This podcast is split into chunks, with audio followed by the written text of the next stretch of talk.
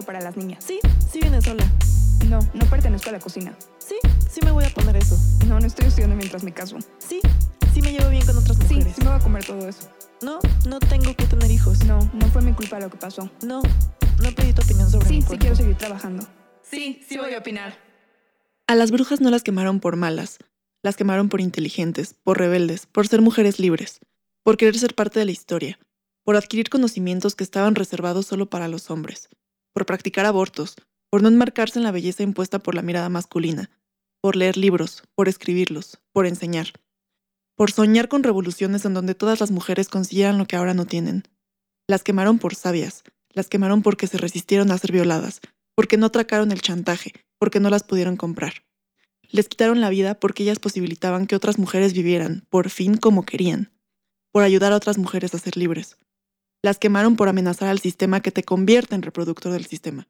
Las exterminaron por amarse entre ellas y por amar a todas. Texto de autora desconocida. Hola, yo soy Remedios. Yo soy Amelia y esto es Opinionary Podcast, resignificando el que las mujeres tengamos opiniones. El espacio para hablar del feminismo en el día a día y sobre todo darnos cuenta de que no estamos solas. Hola amigas, esperamos que estén muy bien. Y el día de hoy les tenemos dos temas. Eh, la verdad es que salió de uno, después nos fuimos al otro. Eh, ya notarán que sí son dos temas bastante, pues diferentes el uno del otro, pero los dos tienen que ver con estas celebraciones que vienen, que a mí me encantan, que es como todo esto de, bueno, Halloween y Día de Muertos, que yo amo también. Eh, entonces, este, bueno, pues creo que quedaron muy, eh, muy justo para este momento que vamos a hablar de brujas el día de hoy.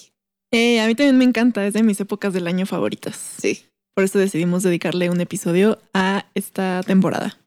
Entonces, pues vamos a comenzar a hablar primero de las brujas en general. ¿Qué son las brujas? Pues creo que es muy interesante porque justo en el movimiento feminista es un concepto muy presente, ¿no? No sé si tú lo has escuchado mucho, pero yo me lo he encontrado muy seguido. O sea, como que no les ponía tanta atención a las brujas antes de ser feminista y meterme tanto en esto. Y, y ahora sí, entonces como que es un tema que me ha llamado la atención y pues he investigado un poquito más al respecto por eso. Sí, como que es una figura que se ha rescatado por el movimiento feminista porque ya se están viendo las cosas de una óptica diferente. Bueno, llevan años viéndose así, pero al final de cuentas como que eso, como que es el, el darnos cuenta de que pues las cosas en ese momento eran muy diferentes y por eso se llevaron a cabo las cosas como fueron. Sí, totalmente. Y seguramente han escuchado este lema feminista que dice, somos nietas de las brujas que no pudieron quemar, que me encanta. Sí, sí, sí. Y pues justamente viene de que se considera que las brujas probablemente fueron las primeras feministas de la historia, ya que su real persecución, en el que ahorita vamos a profundizar más a detalle, pues tenía que ver con que eran mujeres poderosas, mujeres sabias, y pues esto de alguna forma por el sistema patriarcal, que ahorita les explicaremos, se quiso perseguir para que justamente las mujeres dejaran de tener tanto poder.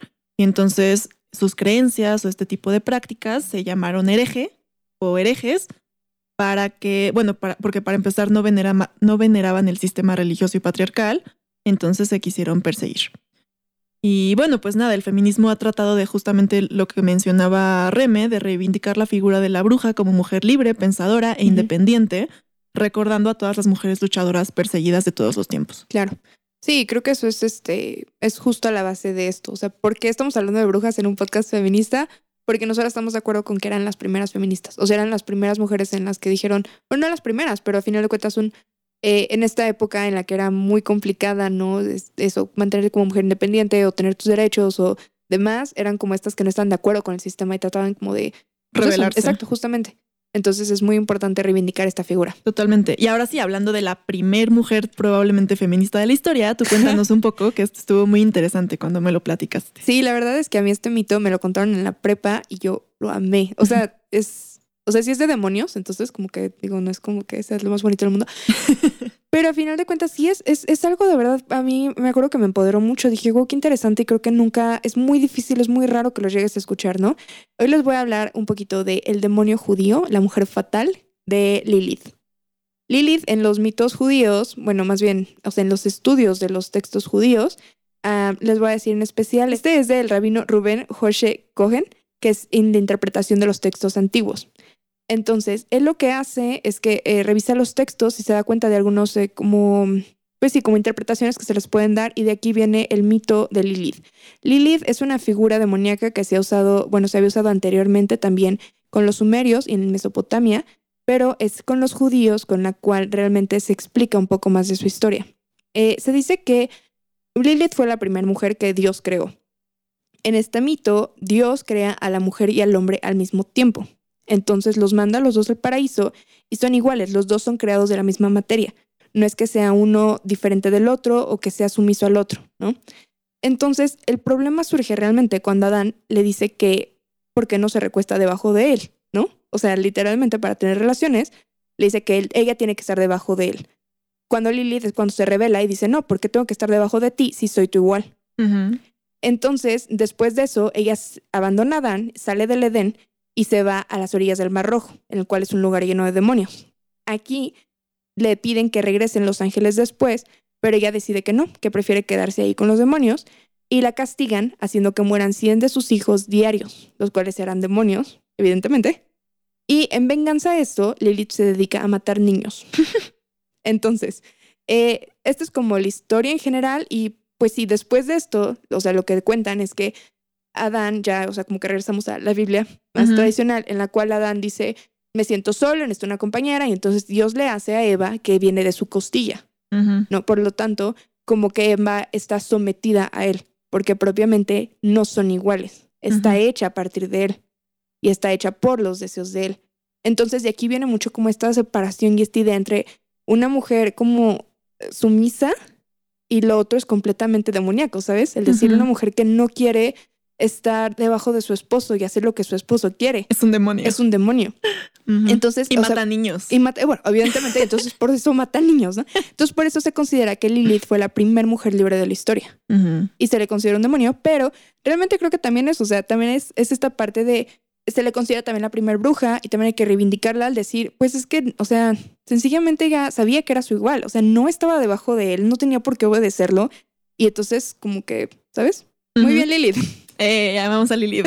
pues sí, y justamente saltándonos, ¿esto como de qué época data o de dónde no, bueno, esto es, esto es, o sea, evidentemente muy, muy antiguo, son textos eh, muy antiguos.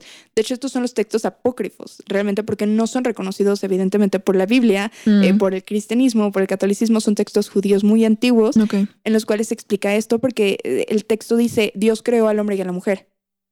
Y entonces como que había mucha esta duda de, o sea, eran las dos explicaciones. Por un lado decían es que tal vez Dios creó al hombre y a la mujer como en uno mismo. Y por otro decían, no, Dios creó un hombre y una mujer al mismo tiempo. Que es más bien justo el mito de Lilith.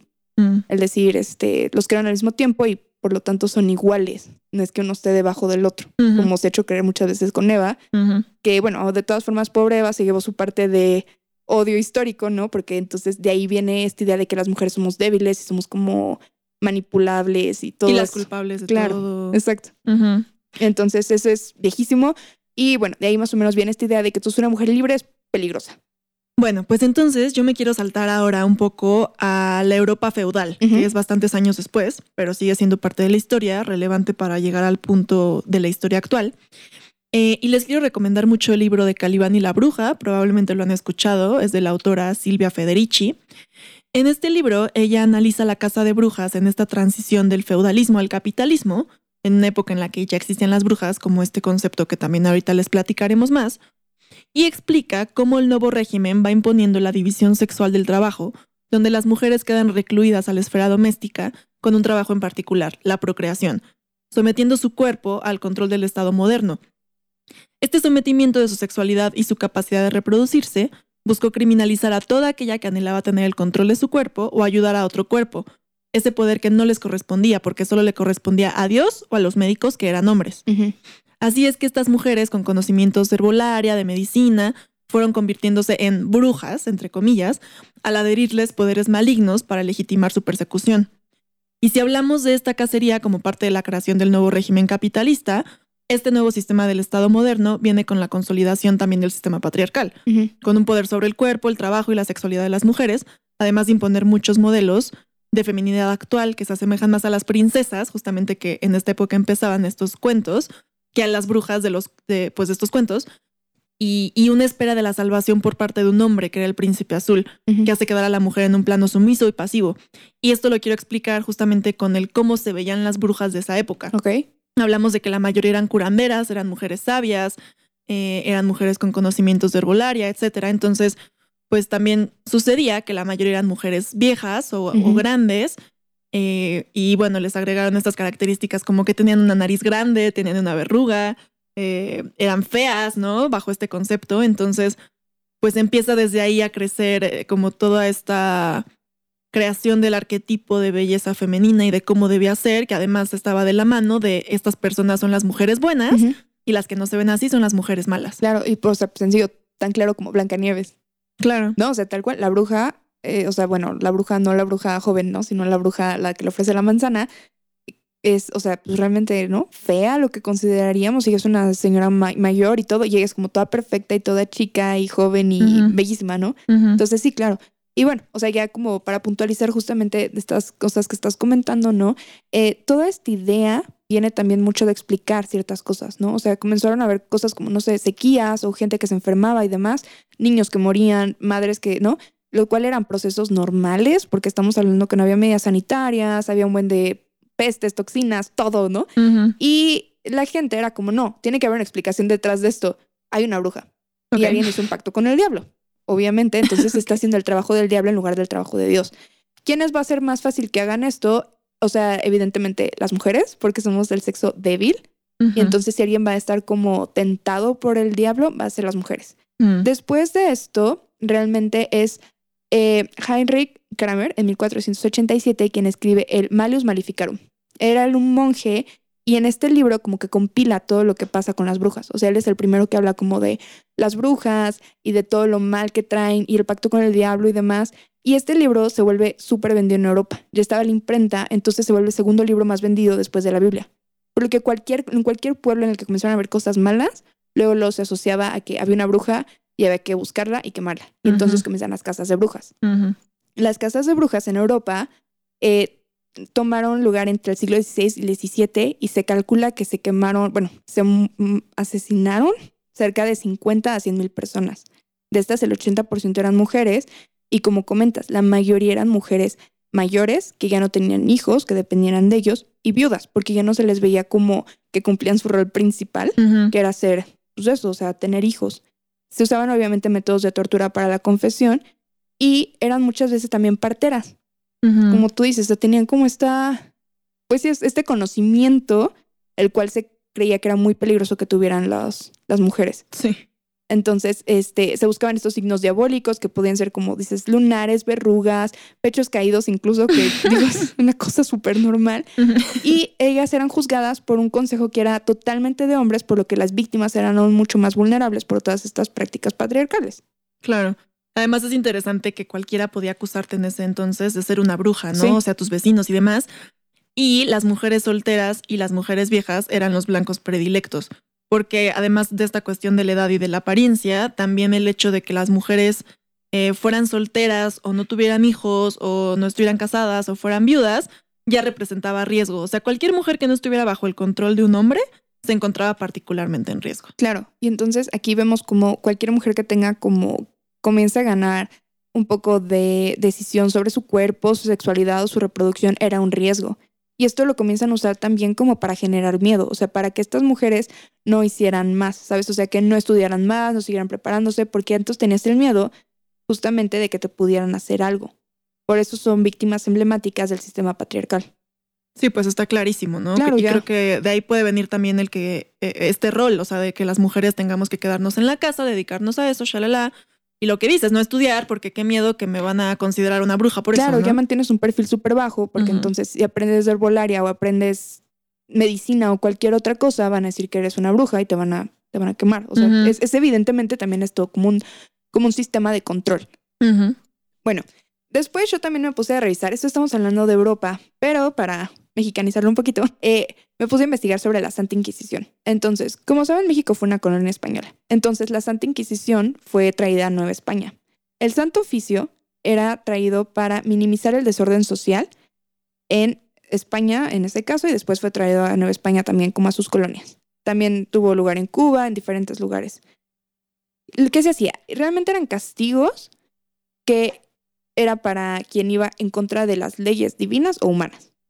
Entonces, todo lo que era como consumo de plantas tradicionales, hechicería, eh, todos lo que eran como rituales, aunque fueran incluso muchas veces prehispánicos, eran considerados evidentemente como de brujas. Mm. Y muchas veces también eran, eh, sobre todo, esclavas o mujeres muy pobres las que eran perseguidas por ellos. Y todo, o sea, como que la idea era, a final de cuentas, un control. Es que justamente esto que mencionas es muy importante, la parte del control, porque con todo respeto a nuestras escuchas católicas o cristianas, eh, la realidad es que la iglesia llegó de esa forma a México o a la Nueva España, o sea, llegó como una forma de control. Eh, la religión llegó para, para intimidarnos, para controlarnos con miedo. Y justamente aquí está muy claro cómo empieza este sistema patriarcal, machista y además racista, porque desde un principio eh, las que fueron atacadas y, discriminadas y minimizadas fueron las mujeres, como mencionas Reme, justamente las más pobres, las hechiceras, las indígenas. Y hoy en día podemos ver que pues la iglesia sigue teniendo mensajes muy similares. O sea, el ejemplo más claro que les puedo dar ahorita, pues es aquí en México, en estos estados más conservadores, donde el aborto no es legal, estos grupos religiosos que se escudan en la religión, digamos, con este nombre de provida, solamente para tratar una vez más de controlar, o sea, para meterse en las leyes, para no permitir que el derecho al aborto sea legal en México. Y al final es interesante también porque, o sea, yo las invito a que sean muy críticas con este tema porque lo justifican con argumentos como de, pues, de Dios, de religión, de espiritualidad, cuando al final este tipo de cosas solo son una forma de manipular a la gente, de controlar al pueblo y al final es una cuestión más política que nada. Entonces, bueno, podemos ver desde cuándo vienen este tipo de cosas y cómo nos afectó a las mujeres desde siempre y nos sigue afectando.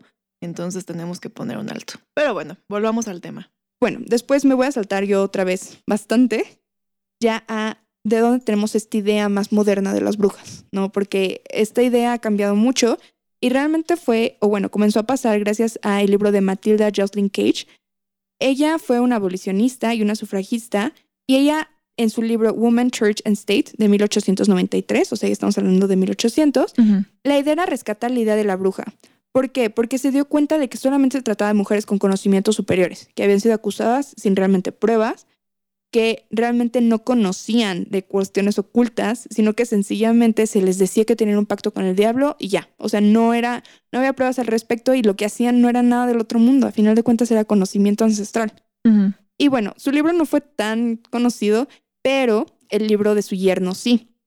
Su yerno fue Frank Baum, que es el escritor, bueno, el, el autor de El Mago de Oz, en el cual se eh, habla por primera vez de una bruja buena. Sí, y de hecho dicen que el personaje de Glinda, que es esta bruja buena, bruja, bruja blanca del Mago de Oz, está justamente inspirado en Matilda. Entonces ya aquí se cambia la idea de que solamente el poder de las brujas es para servir al diablo.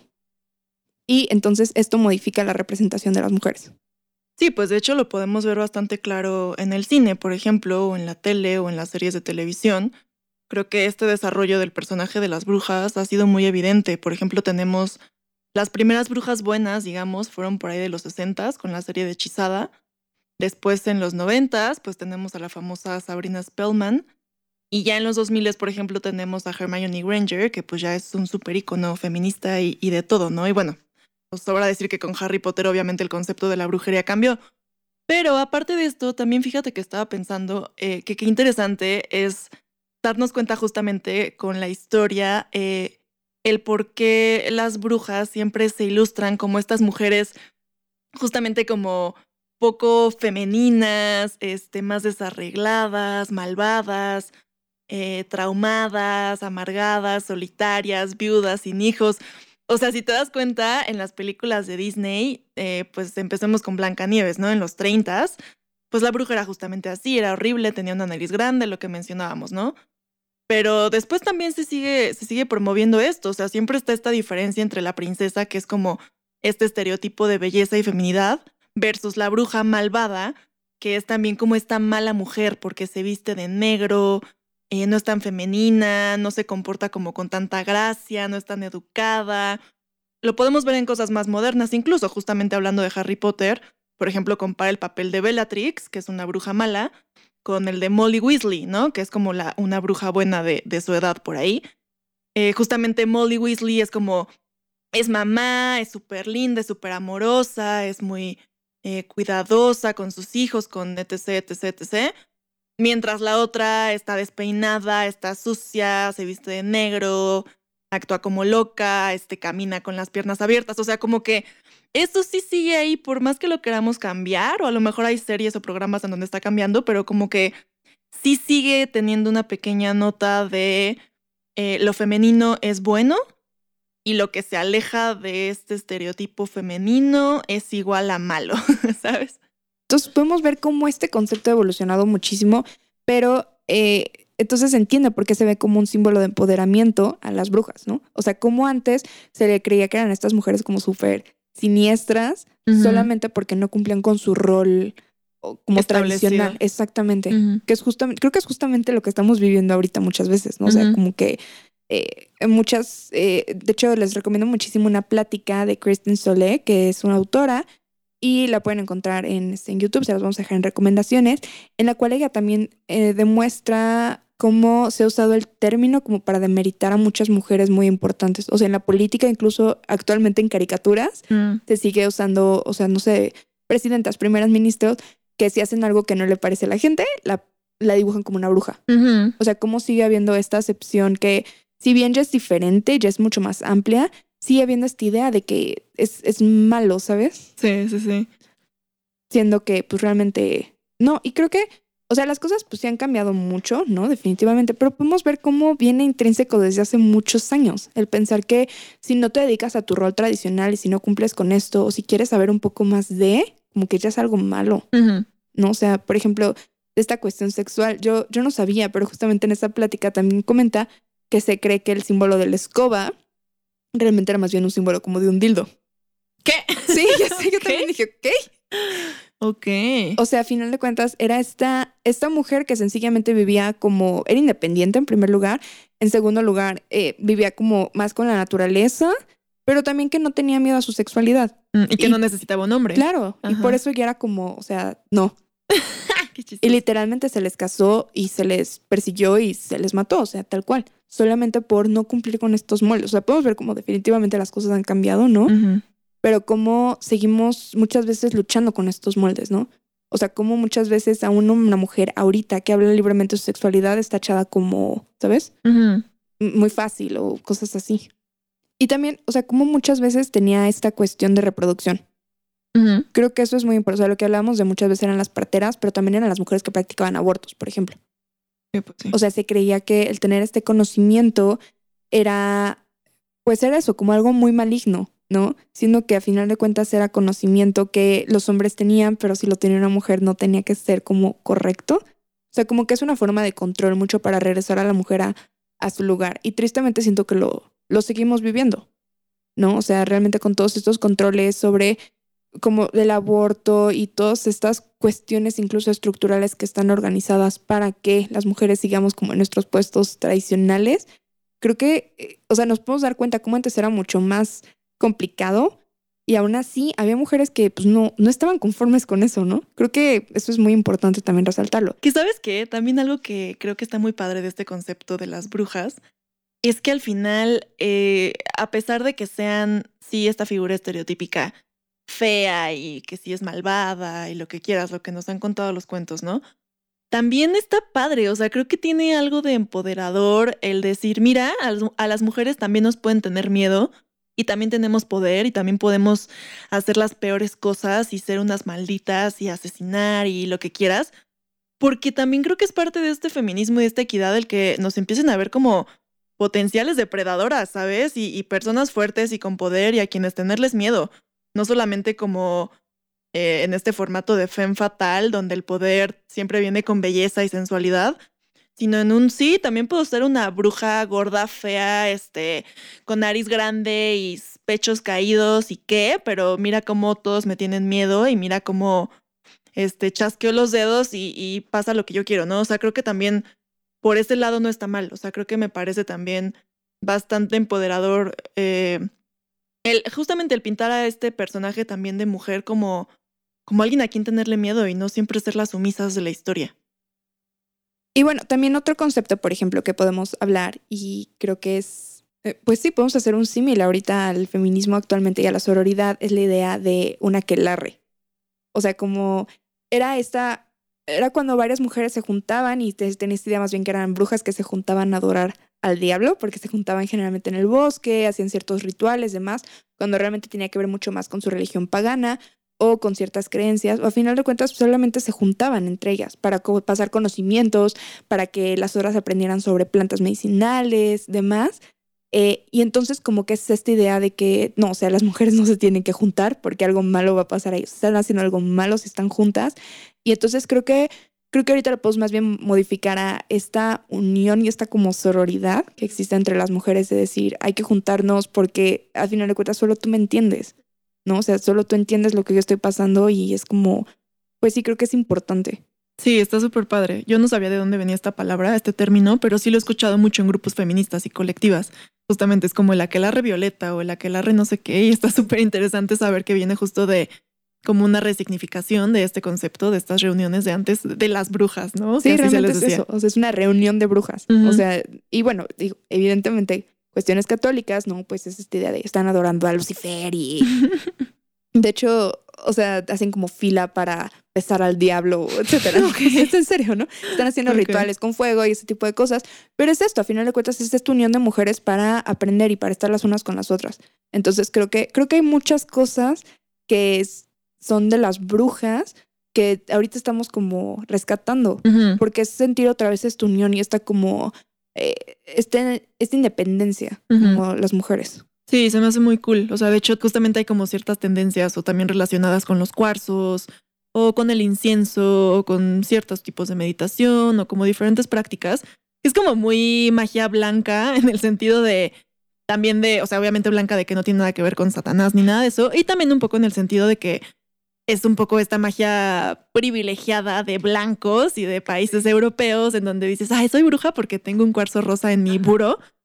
Y pues no, o sea, creo que hay mucho, mucho contexto atrás, sobre todo en estos países latinoamericanos como México, donde realmente hay otras influencias, pero aún así se me hace padre, o sea, como que si te sientes identificada con esto, está, está cool o está padre como este nuevo concepto de brujas modernas, donde retomamos un poquito eso, o sea, como la herbolaria o o ciertas cuestiones de energía o de la luna o demás que pues que por muchísimos años fueron suprimidas y bloqueadas y relacionadas con el mal. Claro, no, y es que creo que justo era lo que yo también como que me di cuenta ahorita que estaba leyendo como tanto eso, sí sentí como que es esta cuestión muy, muy europea, muy como bonita, como fresa. Sí. ¿No? Eh, a final de cuentas, porque yo la verdad es que si hablamos aquí en México de brujas, generalmente piensas, o sea, bueno, por un lado, si piensas muy tradicional, si piensas como en la bruja se va a llevar al niño, ¿no? Que es justamente esto, es lo, lo, clásico, lo europeo, lo español.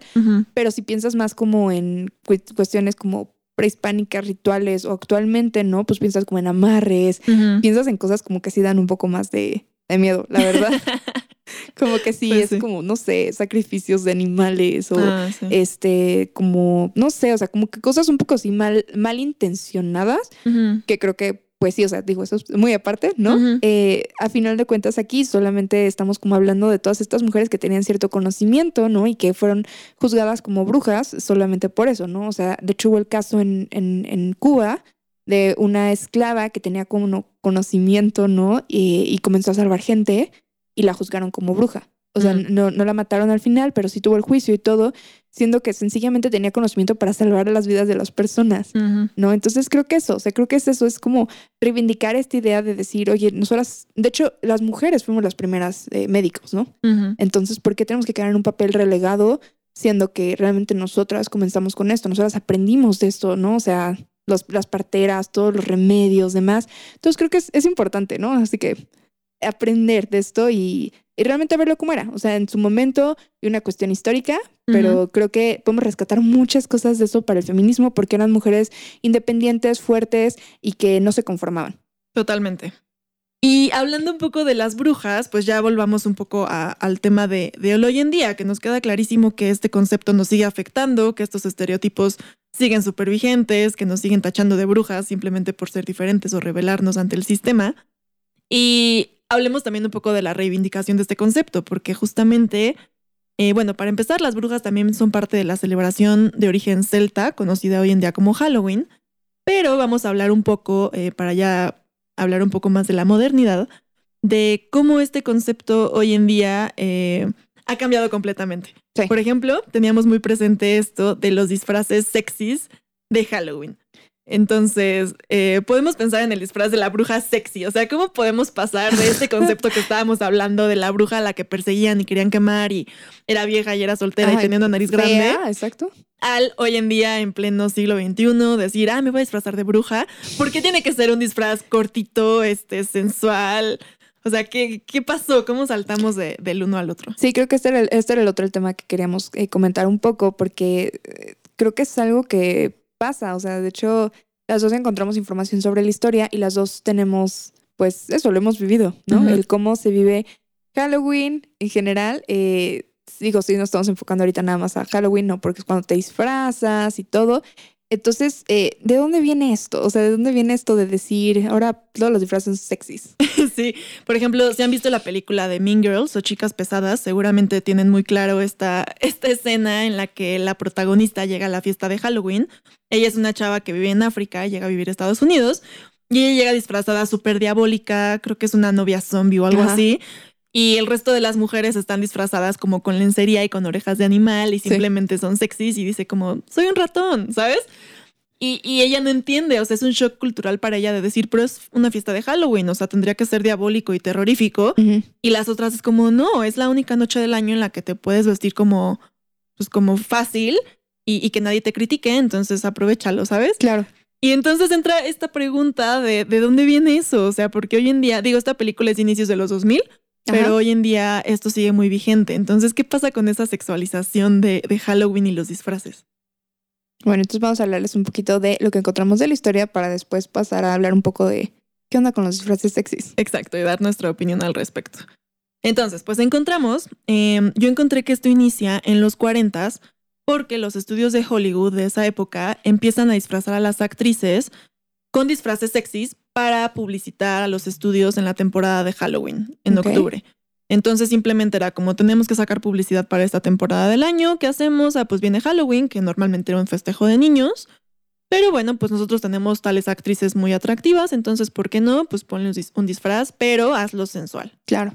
Y así empezó. Ajá. Después en los 50 se vuelve como más común y mucho más comercial el encontrar disfraces ya hechos y comenzar a usarlos. Entonces como que comienza a ser parte de toda la familia. Y no era nada más para los niños. ¿Ok? Después, yo tengo que en los 70s había un desfile gay de Halloween. Los más conocidos eran el de Nueva York, el de Los Ángeles y el de San Francisco. Y también había una fiesta anual de Halloween en Toronto, que era muy grande y muy famosa. Y obviamente en estos festivales, en estas fiestas, en estos desfiles, pues muchas personas de la comunidad LGBT de esa época, pues usaban disfraces muy ostentosos y muchas veces sexualizados. O sea, como las drag queens y demás, pues sí tenía como este tema un poco escalofriante, pero también ya estaba como un poco más sexualizado y empezaba a ser más para adultos. Sí, porque empieza la revolución sexual y entonces empieza a usarse todo esto también justo para adultos, pero también como una forma de expresar tu sexualidad. Ujú, exacto. Y después en los ochentas, por ejemplo, eh, hay más películas de terror y la mayoría de las protagonistas son muy atractivas. O sea, aquí como que empiezan a meter el tema de... La vampira sexy. Ajá, exacto. O como de, sí, la, la que están a punto de asesinar y va corriendo, Ah, sí. pero, pero se le mueven las boobs. O sea, cosas así, como que empiezan a juntar un poco el tema del horror con lo sexual de alguna forma un poco extraña.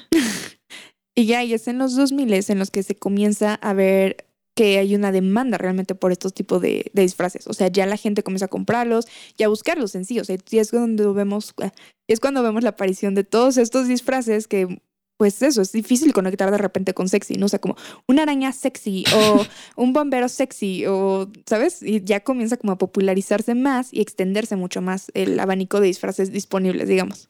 Pero, por ejemplo, es interesante que la mayoría son para mujeres. Ah, justamente. O sea, es raro encontrar al hombre con un disfraz sexy en Halloween, digo, a, a menos que sea como una fiesta muy específica de, de ese tema o de ese estilo o demás, pero como que lo más comercial es que la mujer esté sexualizada Ajá. y los hombres no, los hombres sí siguen yendo de zombies. Claro, y por ejemplo, si lo ves en los catálogos de disfraces, así como que puedes comprar fácilmente, ves, no sé, eh, doctores, ¿no? Y él es doctor y ella es enfermera sexy, ¿no? Eh, bombero, él es bombero y ella es bombero sexy. Piloto, piloto normal y piloto sexy, ¿no? O sea, como que sí está muy marcada esta diferencia realmente. Eh, y creo que también esto surgió un poco de el decir sí es definitivamente sexista, o sea, el que no existan disfraces normales muchas veces para mujeres, porque si eres mujer tienes que elegir de, no sé, lo que quieras, pero siempre es sexy. Pirata sexy o mafiosa sexy, siempre tiene esto, este componente de enseñar mucha piel, realmente, ¿no? Eh, y no es lo mismo con los disfraces de hombres, ¿no? O sea, de hecho, si quieres un disfraz como más tapado, casi casi tienes que conseguirte un disfraz de hombre. Si quieres un disfraz un poco más atinado, digamos, algo real, generalmente es comprar un disfraz de hombre, no un disfraz dirigido a mujeres. Y eso por un lado, ¿no? Pero por el otro lado, yo sí entiendo esta dinámica de decir que feo, por un lado, que es el único día en el que te puedes vestir realmente como quieras y enseñar cuánta piel quieras y que no te van a criticar tanto como otros días. Sí. Y eso también es cierto. O sea, como que se justifica mucho más. Entonces, no sé. Sí, o sea, a mí mm, sí, tampoco sé. O sea, esa parte me gusta, o sea, como la parte de decir, pues sí, puedes disfrazarte de algo sexy y no pasa nada, o sea, está bien, pero creo que sí debería ser todo el año. El decir, si tengo ganas de ponerme una minifalda, me la pongo. No, no tengo que esperar el pretexto de un día al año para que no me critiquen y porque está justificado y hasta es esperado. Sí, claro. Y por otro lado, o sea, como de me gusta esta parte de vestirnos sexy, pero cuando tú quieras, pero por el otro lado tampoco creo que esté padre el sexualizar a las mujeres y sobre todo me preocupa el tema de sexualizar, por ejemplo, las profesiones, ¿no? El ejemplo que Sí. dabas, porque creo que esto va más allá, o sea, el que haya un piloto normal, un disfraz de piloto normal y el disfraz de mujer sea sexy, pues también te lleva a que en un aspecto laboral, profesional, serio, fuera de, de, ese, con- de ese contexto, pretendas que las mujeres también se vean muy atractivas en sus uniformes de trabajo y Claro. sexualizar como ese rol Sí. fuera de ahí, ¿sabes? Fuera de esa fantasía de un día al año. Cierto, y también, o sea, por ejemplo, cuestiones culturales y todo, o sea, como que se puede ver hasta, hasta cierto punto como una muy mala representación de y como que se minimiza ese trabajo incluso, ¿no? Muchas veces, o sea, realmente pues, no, no, es, no es tomarlo con seriedad. Entonces siento justo como dices, siento que hay cosas que tal vez eh, no le hacen daño a nadie, ¿no? Pero como sí un conejito algunas- sexy. Claro, o no sé, vampiro sexy, pues también. Pero sí, exacto, justo como que tal vez hay algunas cosas que pueden ser incluso hasta de mal gusto, groseras. Entonces, como que eso sí también es como encontrar la línea, ¿no? Y bueno, también algo cierto es que siempre va a salir susceptibilidades, ¿no? Sea de una manera u otra. Eh, pero pues sí, creo que eso que dices creo que es, es el punto. No sé que mientras un hombre que se disfrace de bombero vas a decir, ay, qué padre, qué sé qué tanto, shalala, y es como para vivir la fantasía, ¿no? Digamos, de ser alguien que no eres porque es un disfraz. Eh, para la mujer es como, o sea, sí, pero tienes que ser sexy, o sea, tiene que tener este componente. También lo que mencionas del mal gusto, creo que lo que te refieres es como este tema de apropiación cultural, Por ejemplo. que también se ha hablado mucho sobre, bueno, en torno a los disfraces en los últimos años, ¿no? Que es justamente como el, pues no te puedes disfrazar de geisha y especialmente no de una geisha sexy, o sea, Claro, nativo americano sexy o persona indígena sexy o... O sea, sí, hay muchas cosas que son a final de cuentas eso, apropiación cultural. Y también hay temas que son delicados, digamos, que creo que también es el punto, ¿no? Y eh, hay mucha gente que dice es que ya estamos cayendo en la corrección política excesiva, ¿no? Pero hay cosas que sí como que siento que merecen un poco más de respeto en general.